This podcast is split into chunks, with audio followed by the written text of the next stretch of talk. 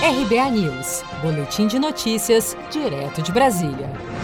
Ministério da Saúde registra quase 60 mil novos casos de Covid-19 nas últimas 24 horas, o segundo maior total em um único dia desde o início da pandemia. Nesta quinta-feira, 23 de julho, o Ministério da Saúde contabilizou 59.961 novos casos do novo coronavírus. Desde o início da pandemia, o Brasil já soma 2.287.475 infectados. Nas últimas 24 horas, foram 1.311 óbitos, totalizando 84.082 vítimas fatais da Covid-19 no país. Segundo o governo de São Paulo, algumas cidades na fase vermelha tiveram melhora nos números de contágio pelo novo coronavírus.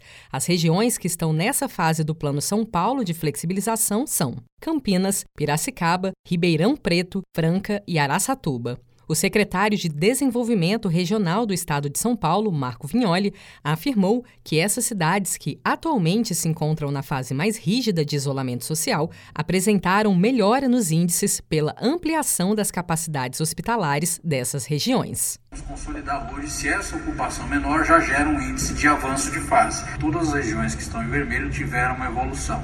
Se essa evolução vai permitir com que eles avancem da fase vermelha para a fase laranja ou para a fase amarela, nós vamos ter com a consolidação hoje dos dados. Segundo o governo federal, a capital paulista soma 452.007 casos confirmados e 20.894 óbitos pela Covid-19 desde o início da pandemia.